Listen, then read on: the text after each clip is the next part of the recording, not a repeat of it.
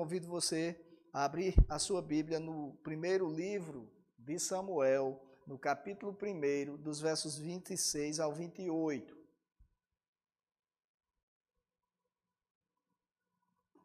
Primeiro livro de Samuel.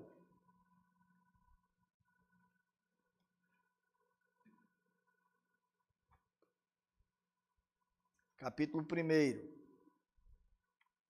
Você que está em casa, é,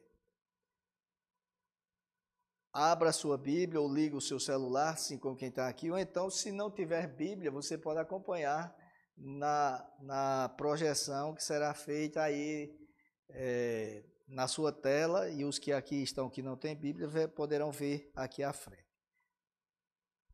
Amém? O texto sagrado diz o seguinte: E Ana disse: Ah, meu Senhor, Tão certo como você vive, eu sou, eu sou aquela mulher que esteve aqui ao seu lado orando ao Senhor. Era por este menino que eu orava, e o Senhor Deus me concedeu o pedido que eu fiz. Por isso, também o entrego ao Senhor. Por todos os dias que viver, será dedicado ao Senhor. E ali eles adoraram ao Senhor.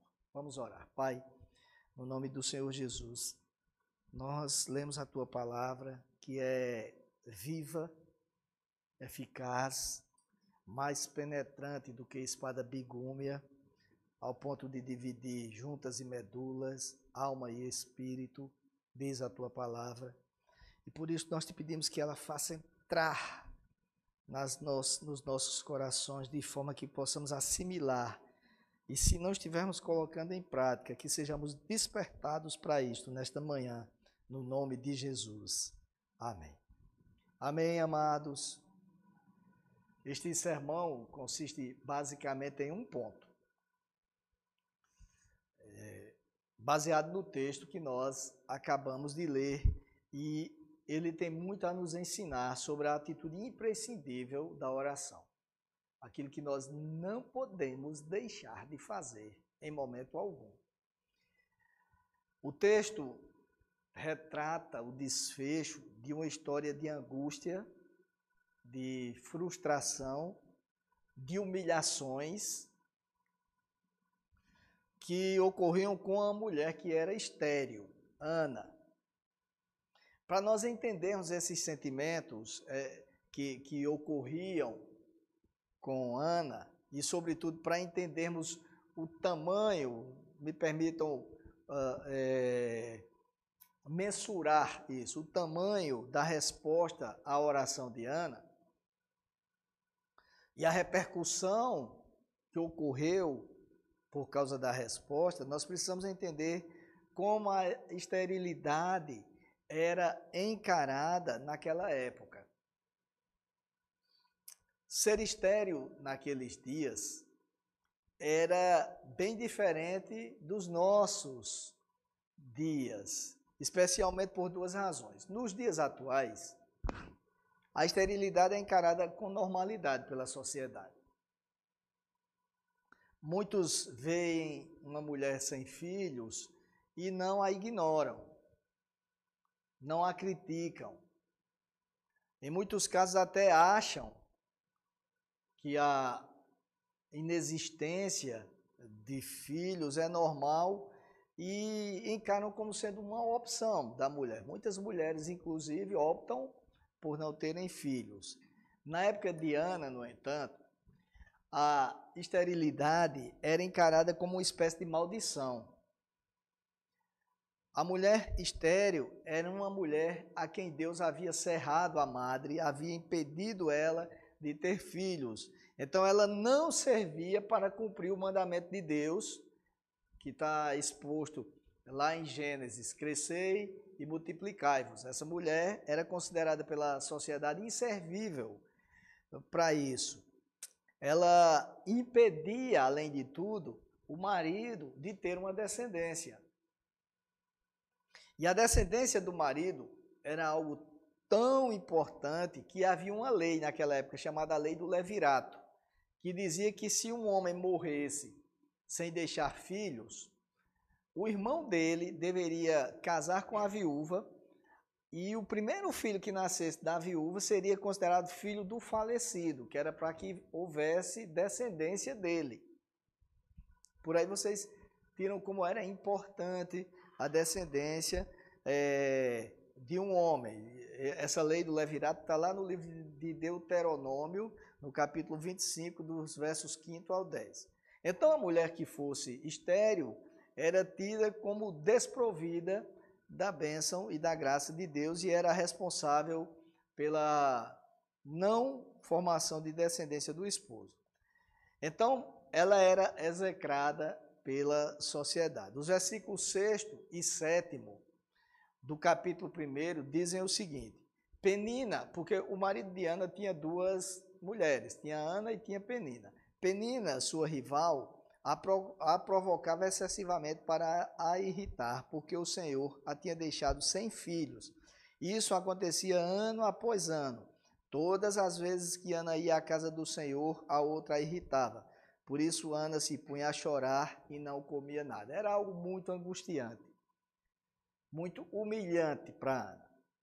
E aí ela se recusava, como nós lemos, a comer, chorava, se sentia humilhada e a angústia dela era tamanha que a Bíblia relata a agonia, a angústia, a angústia da mulher não ter filhos era tamanha que a Bíblia relata a agonia de outra mulher, Raquel. Que ela chegou para o esposo e disse: Dê-me filho, senão eu vou morrer. Gênesis capítulo 30, verso 1. Então, era muito difícil para uma mulher não ter filhos naquela época. A, a, segunda diferença entre os dias de Ana e os dias atuais é que se a mulher estéreo quiser nos dias atuais e tiver condições, ela pode se submeter a um tratamento de fertilização. Pode buscar ajuda na medicina para gerar filhos.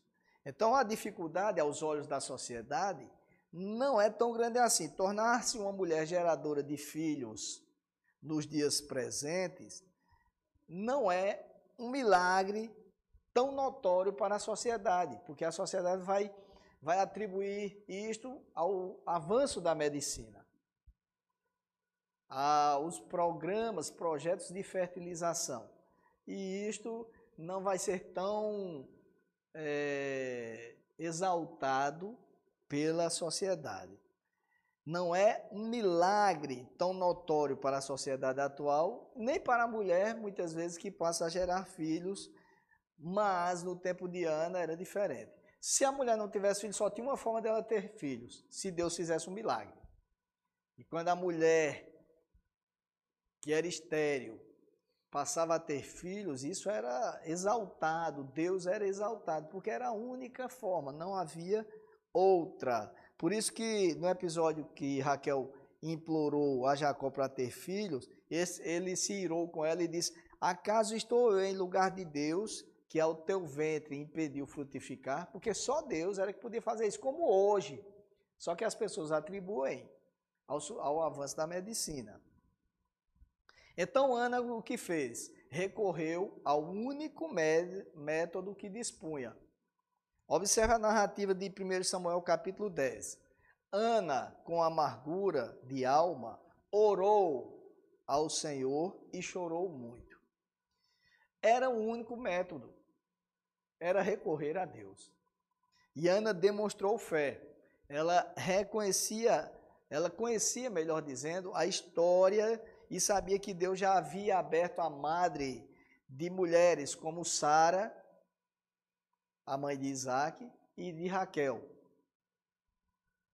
Então, para ela, o poder do Senhor dos Exércitos, diz uma comentarista chamada Joyce Baldwin, não se limitava às conquistas militares. Ana acreditava que ele sabia tudo sobre ela e que podia lhe dar um filho.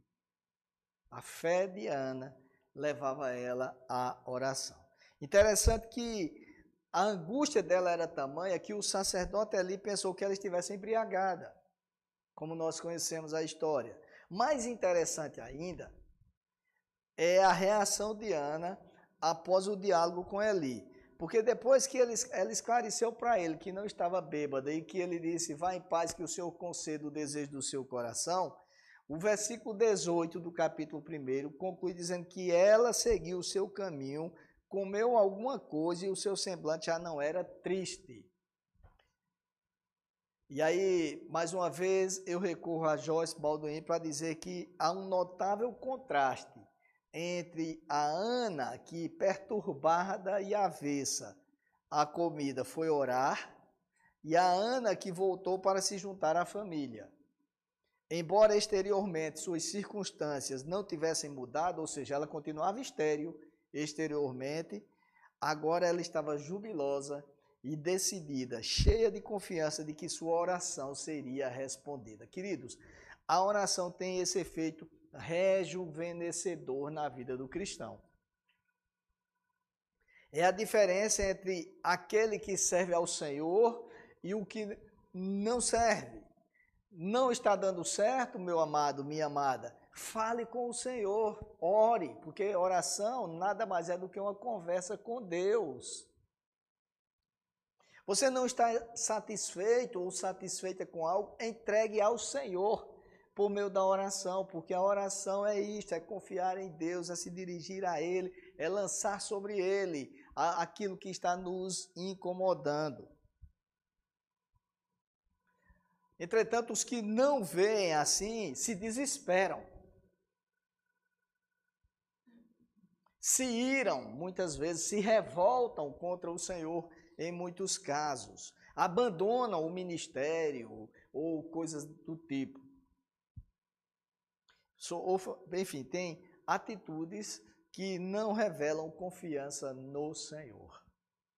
A oração é uma ação imprescindível para aqueles que querem vencer as dificuldades e, sobretudo, terem a fé renovada. Mesmo que você esteja triste, desconfiado, sem, sem forças, sem acreditar que Deus quer fazer algo, ore. Porque a oração renova a sua fé. A oração renova as nossas atitudes. Como eu falei, ela tem um efeito rejuvenescedor. Foi assim que aconteceu com Ana. Após a oração angustiada, chorando, sem querer comer, humilhada, mas após a oração já era outra mulher. Tudo continuava do mesmo jeito.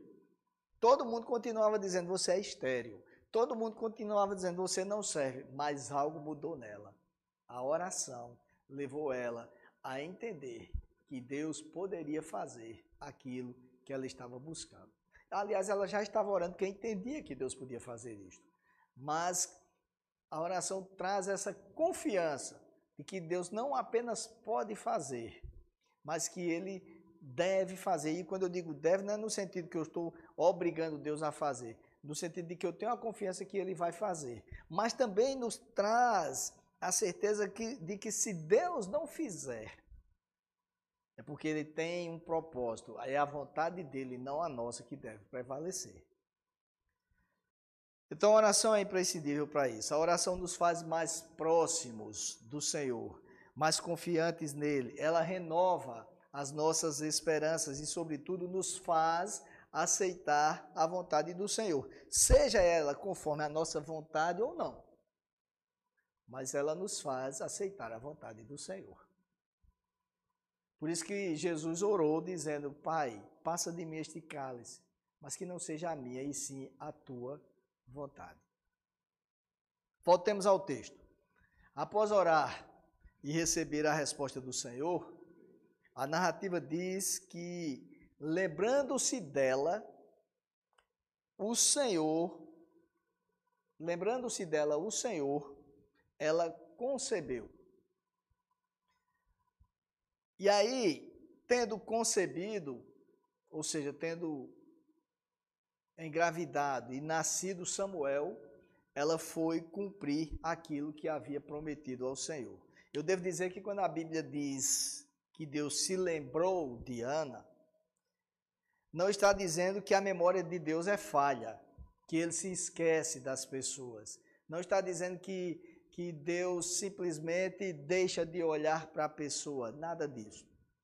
O que ela está dizendo é que Deus estava na iminência de Deus operar na vida dela. Havia chegado o momento de Deus fazer aquilo que ela havia pedido, de operar o seu propósito na vida de Ana. E isto ocorre em todos os casos em que a Bíblia relata que Deus se lembrou de alguém. Todos os casos. Não é que Deus havia esquecido. Deus não esquece de nós. É quando chega o momento dele agir.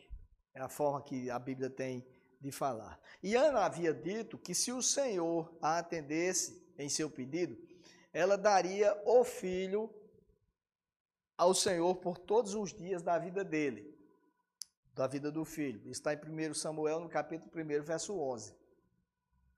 Então, após o nascimento de Samuel, que significa literalmente o nome de Deus, Samuel, em hebraico significa o nome de Deus, e Ana colocou esse nome numa referência ao poder de Deus a quem ela havia orado, pedido, a quem ela havia se dirigido. Então, após o nascimento de Samuel, Ana o levou para deixá-lo na casa do sacerdote, ao argumento de que o estava devolvendo. E vejam como é interessante, como a oração nos, nos traz determinadas conscientizações. Ana tinha consciência que o filho que ela tinha não era dela, era de Deus. Assim como nós, pais, devemos ter consciência que os nossos filhos não são nossos, pertencem ao Senhor. Nós apenas cuidamos de algo que é do Senhor. Aliás, nada do que temos pertence a nós. Tudo pertence ao Senhor.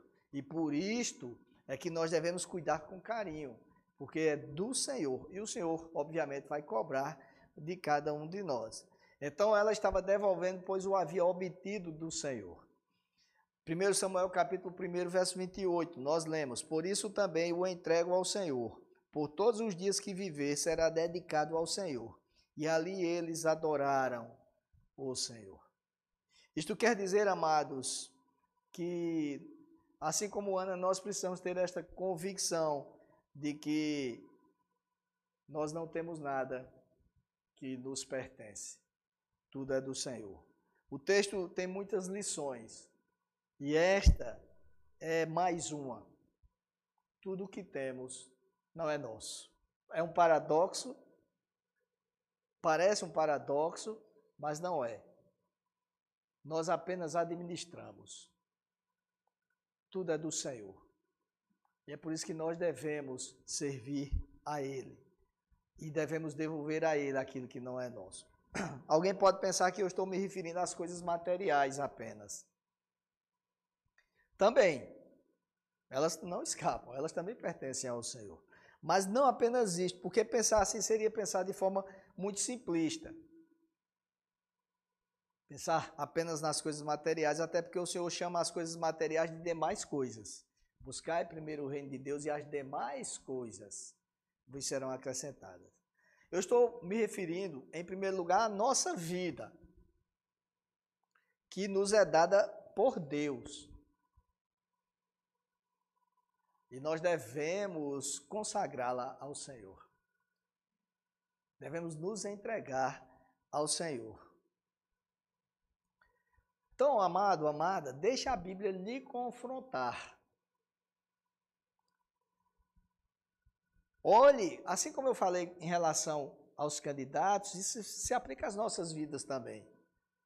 Compare a sua vida com a palavra de Deus e responda para o Senhor se sua vida está sendo consagrada, devolvida a Ele.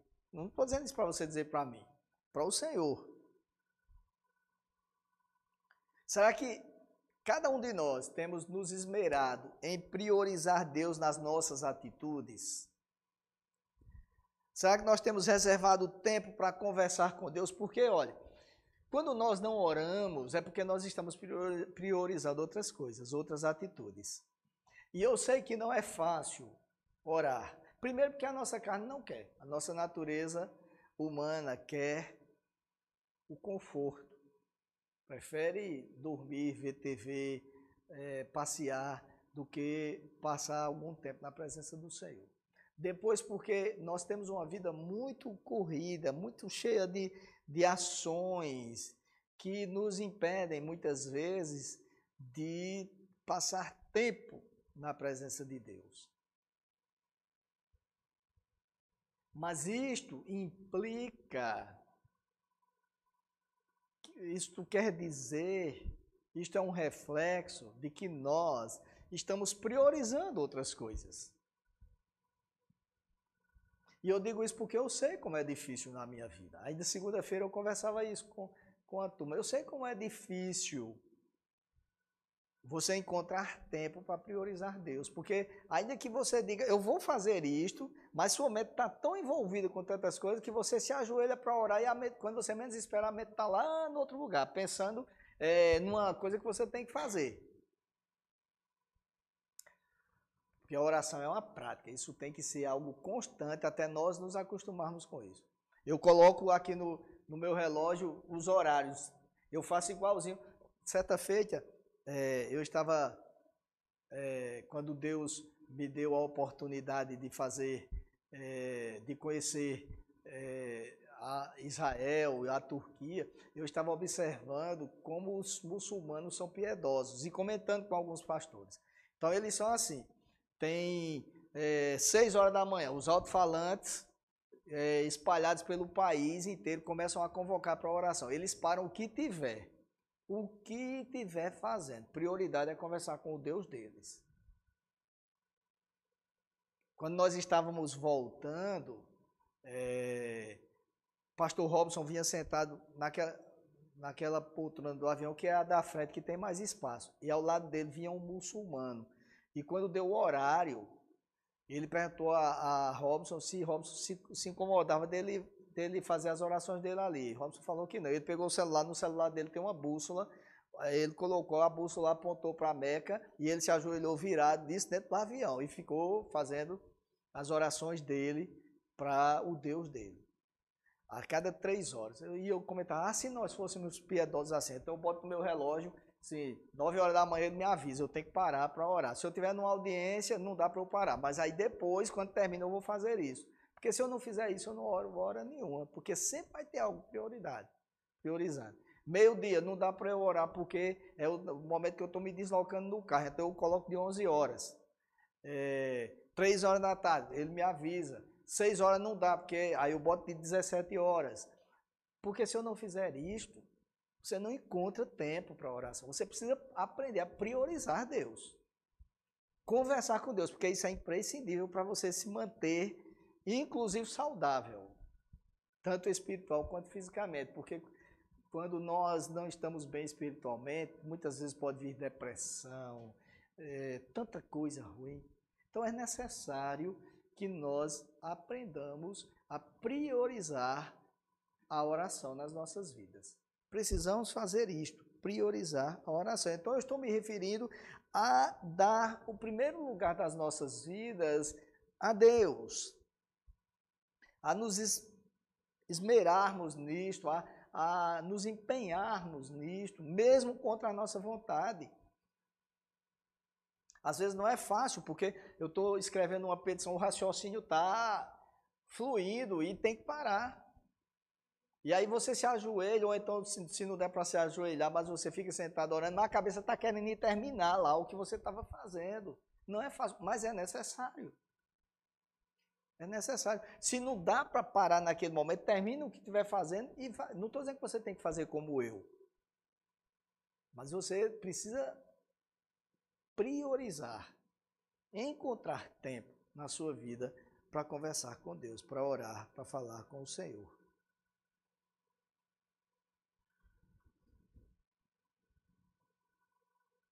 Quando nós nos entregamos a Deus, quando reservamos tempo para o relacionamento com Ele por meio do culto, na igreja também, e por meio da oração, Ele nos surpreende, queridos.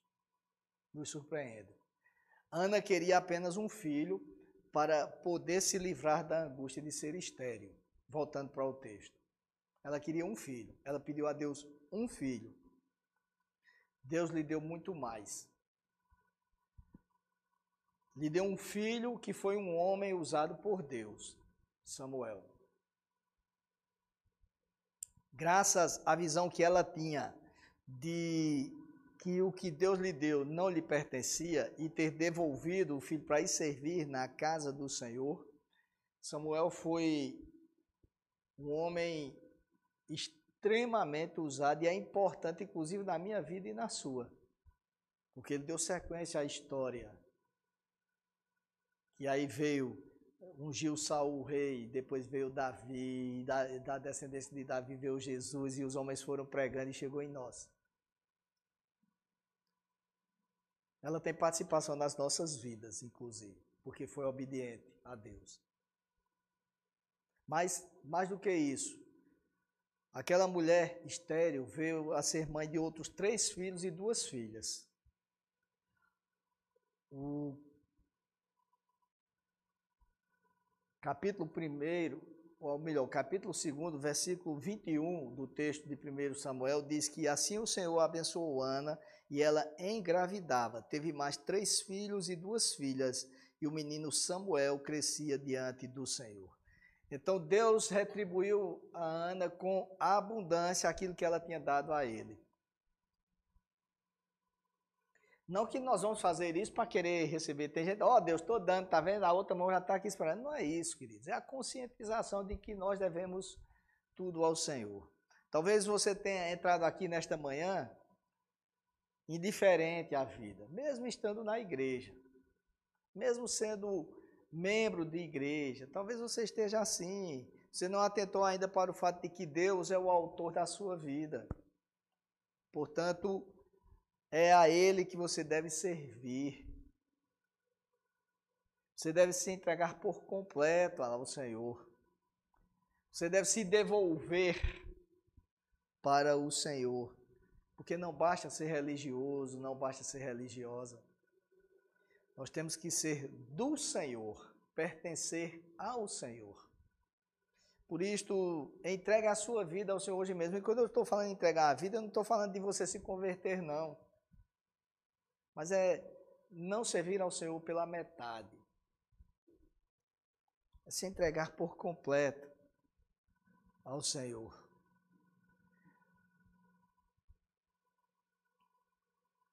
E embora a pretensão deste sermão seja mostrar o quanto a prática da oração é necessária e o quanto ela dá resultado, há uma última lição prática que emerge do texto e, sobretudo, da atitude de Ana, que nós podemos dirigi-la a quem é pai aqui agora, nesse momento, ou quem pretende ser pai e mãe.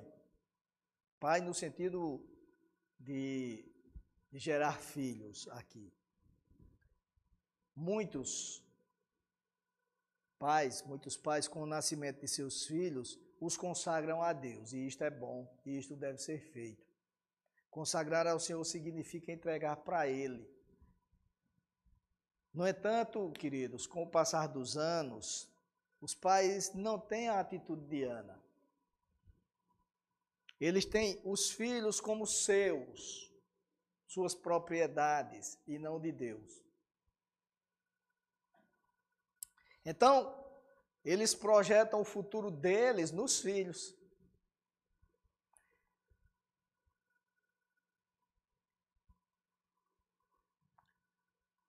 Eu não estou aqui querendo dizer que os pais não devem projetar futuros para os filhos, pensar nisso. Não é isso. Mas é que não deve ser o nosso futuro que deve ser projetado, e sim o de Deus.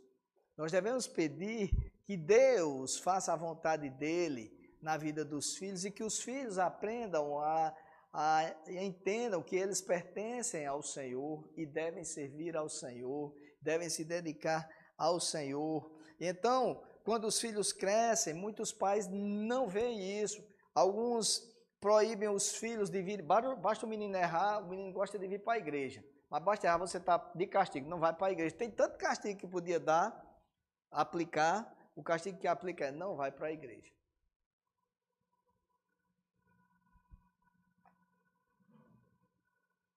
Outros proíbem os filhos de se envolverem com as coisas de Deus. Não, você precisa estudar. Claro que precisa estudar.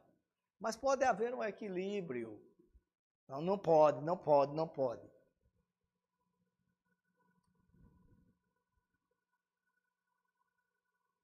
E há outros pais que fazem pior. Não vêm à igreja. Não vêm à igreja. E aí eles passam esse modelo para os filhos.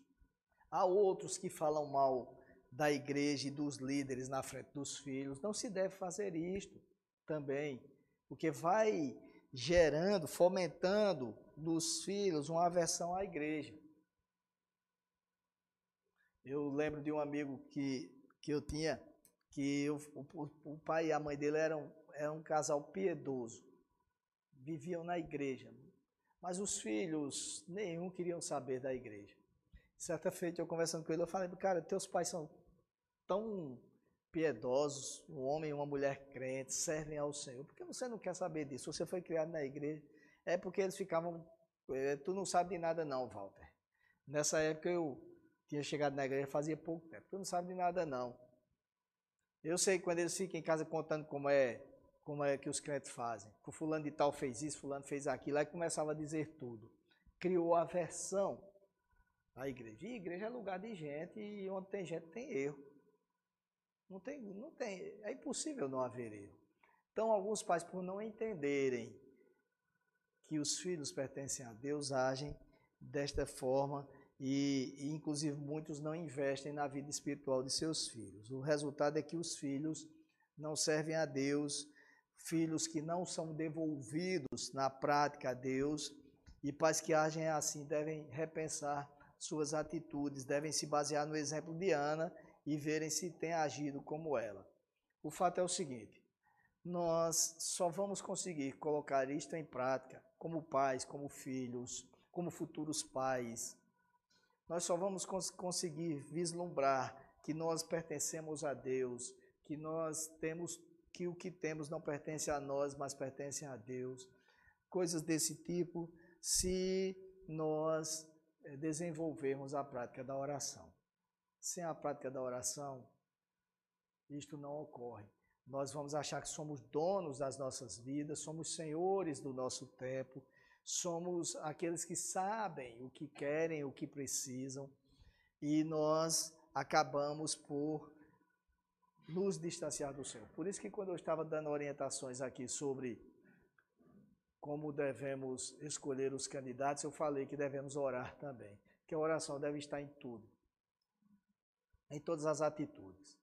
Você que é jovem, é, está de olho num menino, numa menina querendo namorar, ore primeiro para saber a vontade de Deus.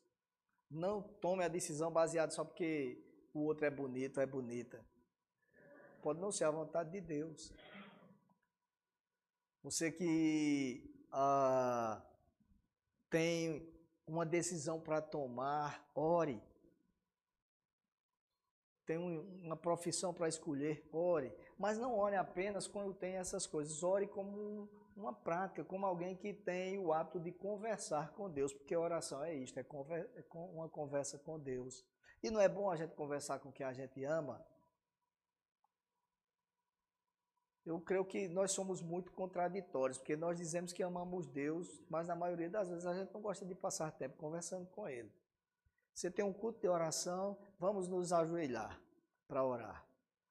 É, depois de cinco minutos já tem um bocado de gente sentada, já não tem mais o que dizer a Deus, porque falta a prática da oração. E oração é assim: você sai daqui hoje, você toma a decisão, vou ter uma vida de oração agora. Vou passar uma hora de joelhos orando. Não faça isso. Aí você se ajoelha, aí você começa, você ora por você, pelos seus filhos, pelo seu esposo, pela sua esposa, ora pelo Brasil, ora pelas eleições que vem domingo, no próximo domingo, ora pelos Estados Unidos, ora por missões, ora, ora pelo Carreiro de Pedra, você ora, ora, ora, ora, aí você pensa que orou demais, aí quando olhou, cinco minutos, nesse tempo todinho. Porque isso é, não adianta você firmar tempo que você precisa ter tempo de qualidade com Deus. Aí as coisas vão surgindo, e aí, quando você menos esperar, você está passando muito tempo na presença de Deus sem perceber. Porque não, não é o tempo que vai dizer se você é, tem uma, um relacionamento com Deus, é a qualidade desse tempo, é o que você diz para Ele, é o que você conversa com Ele. Então, Para encerrar, oração é imprescindível na vida do cristão. Cristão que não ora está tendente a fracassar. E nós precisamos colocar isto em prática. Amém?